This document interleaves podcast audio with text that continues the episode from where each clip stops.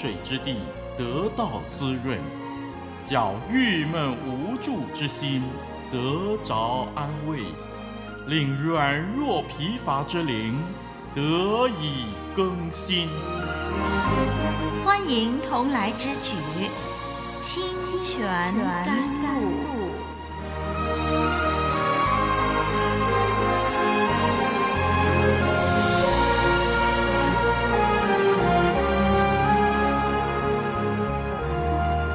平安，我是丽文，欢迎你收听清泉甘露。这是研究神的话语、圣经的时间。研究圣经听起来直觉上就是枯燥沉闷，但是您要是曾经有认真的研读过圣经，您是不是有发现，原来圣经一点儿也不闷呢？反而是越研究越发现圣经里头宝藏特别多，取之不尽，用之不竭。您也一定发现，越研究圣经，生命中有许多结就自动解开了。越咀嚼神的话语，便越觉得甘甜，越感到满足喜乐。还有啊，您会发现神的定律是经得起时代考验的，是最有先见之明的，对吧？让我们向神感恩，因为他让我们有机会读他的话语。这是一段宝贵的时间，让我们按时收听学习。我们这一集节目呢，要研究人的被造了。让我们先读这段的经文，很短，只有两节，《创世纪》第一章二十六、二十七节。我们来读《创世纪》第一章二十六、二十七节。神说：“我们要照着我们的形象。”按着我们的样式造人，使他们管理海里的鱼、空中的鸟、地上的牲畜和全地，并地上所爬的一切昆虫。神就照着自己的形象造人，乃是照着他的形象造男造女。好，我们读到这儿。在还没有进入解释这段经文之前呢，让我们补充前面几集有关神创造各种生物的原则。上一集我们谈到各从其类，另外一个有关创造生命的原则，就是生物在受造的最起初，其实就已经被赋予天生的能力和质素了。换句话说，生命在被造完成的那一刹那呢，已经被赋予他在生活中从事一切必要工作的能力和智慧了。比如说，某一种动物的特性是会造窝啊，比如说呃，罗宾雀啊，罗宾雀呢，它从来不需要教导它的孩子怎么样造窝，那么它的下一代永远有它天生的造窝的本领。罗宾雀却不会做其他鸟类的窝，啊，它不会做燕子的窝，它只会做罗宾雀自己的窝。嗯，圣经的准则呢，呃，确认生物在生活上所需要一切的知识和能力，在被造的开始就已经可以运作了，这不需要经过长时间的学习、试验，并且矫正错误而得的。我们看见人类啊，一出生啊就会喝母奶啊，呃，吮吸呢就是他的本能。啊人的鼻子阻塞的时候呢，啊，即使是熟睡也会自动的张开嘴巴，哎，这个是本能哦。呃，人呢吃东西的时候会咀嚼，会下咽，这也是本能啊。还有啊，爬行啦，走路啦，这是成长的不同阶段，啊，自然而然就会这样的发展。那小孩子呢？你看他，诶，他会坐起来了，他会翻身了，诶，他会爬了，哦，他会站起来了，他会走了。这不是靠人教出来的，这是他自然的发展到那个阶段，他就自然会做那件事了。这都是铁一般的事实，这就是神所创造、神所设计的。这个跟进化论所持的立场是不吻合的。所以，呃，有关于生命创造的这个原则呢，就是生生物啊，在受造的最初就已经被赋予天生的能力和自素了。好，让我们接下来谈谈刚才所读的经文，《刚才这段经文呢，啊，《创世纪》第一章二十六、二十七节是记载人的被造。神创造宇宙万物，神也造了人。在众多的创造的过程当中，人类的生命是创造的最高点。我们来看第二十六节。二十六节，神说：“我们要照着我们的形象，按着我们的样式造人。”让我们注意，这位宇宙间独一的真神说：“我们要照着我们的形象，按着我们的样式造人。”独一的神为什么用“我们”而不是用“我”呢？独一的神为什么使用复数的代名词“我们”？却不是用单数的代名词“我”，这是为什么呢？很明显的，这位独一的神是包括了三个位格：圣父、圣子、圣灵，他是三位一体的真神。我们只有一位神，但拥有三个位格。这三个位格：圣父、圣子、圣灵，他们现在啊要开始造人了。在造人以前，神非常的慎重。圣父、圣子、圣灵仿佛在召开一个重要的会议，有一个重要的计划。在会议上议决造人的时候，要人是按照神的形象样式被造的。神的形象样式指的就是这三个位格的神。人是按着圣父、圣子、圣灵这独一的神的形象样式被造的。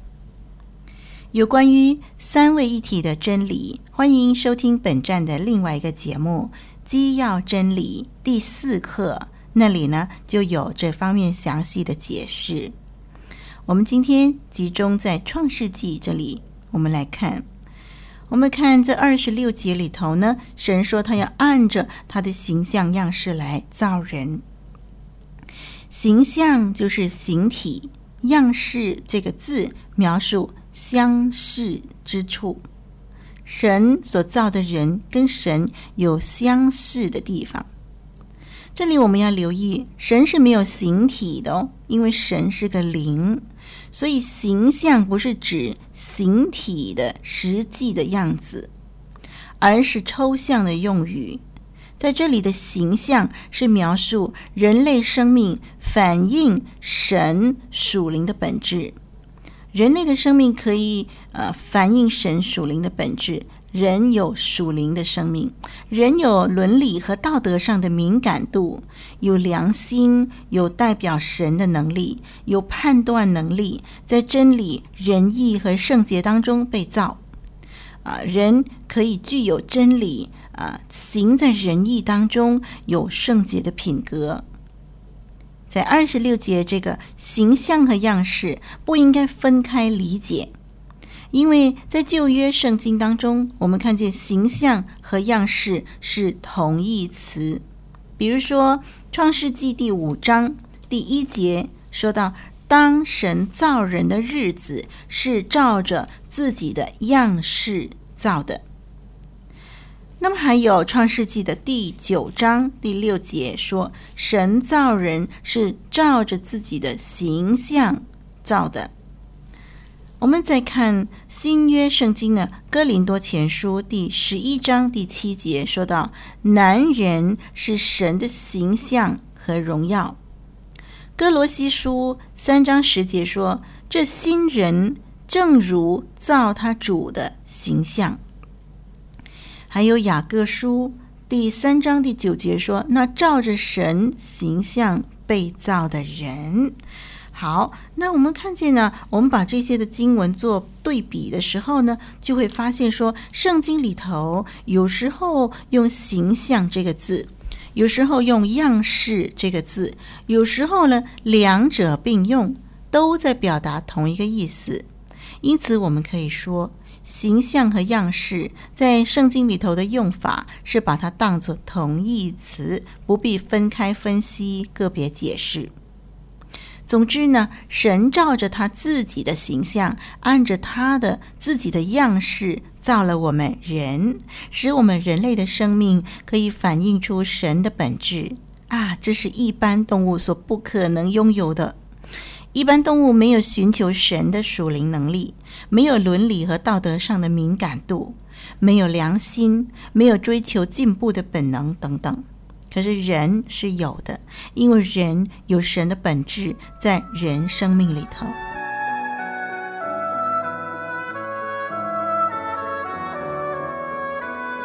古老的故事，真实的历史，一部述说世界起源的书，《创世纪》，追源溯本，借古喻今。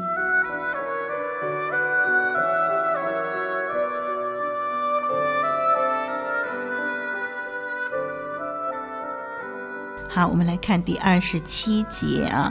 我们看见啊，这二十七节呢是一节加重语气啊，强调二十六节内容的经文。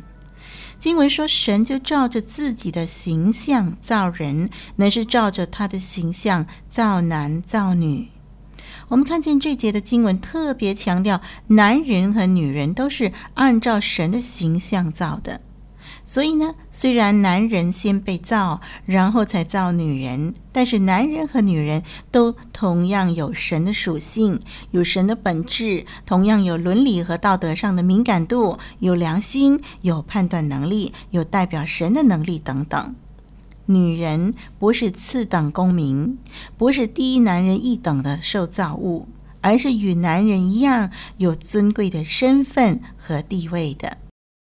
那么，人有神的形象，到底有什么意义呢？首先，第一个意义就是人人都尊贵。听众朋友、弟兄姐妹，既然人是按着神的形象被造，所以凡是人都有神的形象。那不管这个人是什么肤色、什么人种、什么国籍、什么教育程度、什么社会地位，只要他是人，他就有神的形象。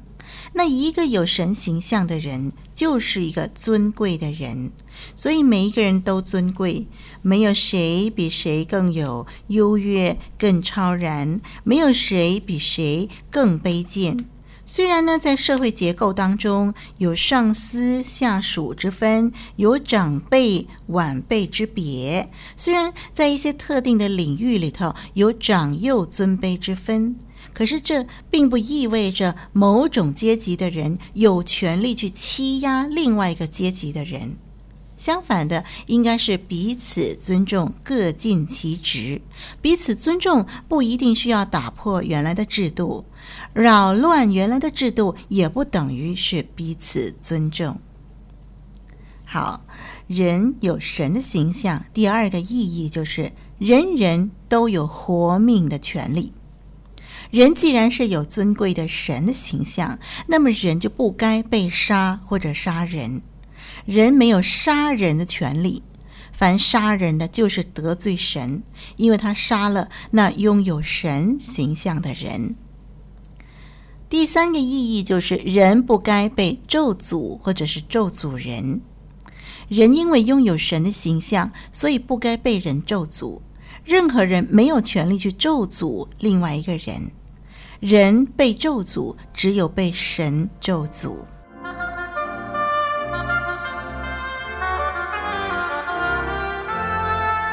一句诚恳的分享，一生宝贵的学习。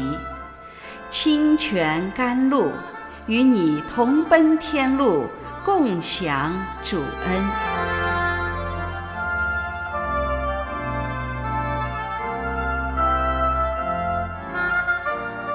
让我们看第二十六节，神说他造人的目的是要人管理海里的鱼、空中的鸟、地上的牲畜和全地，并地上所爬的一切昆虫。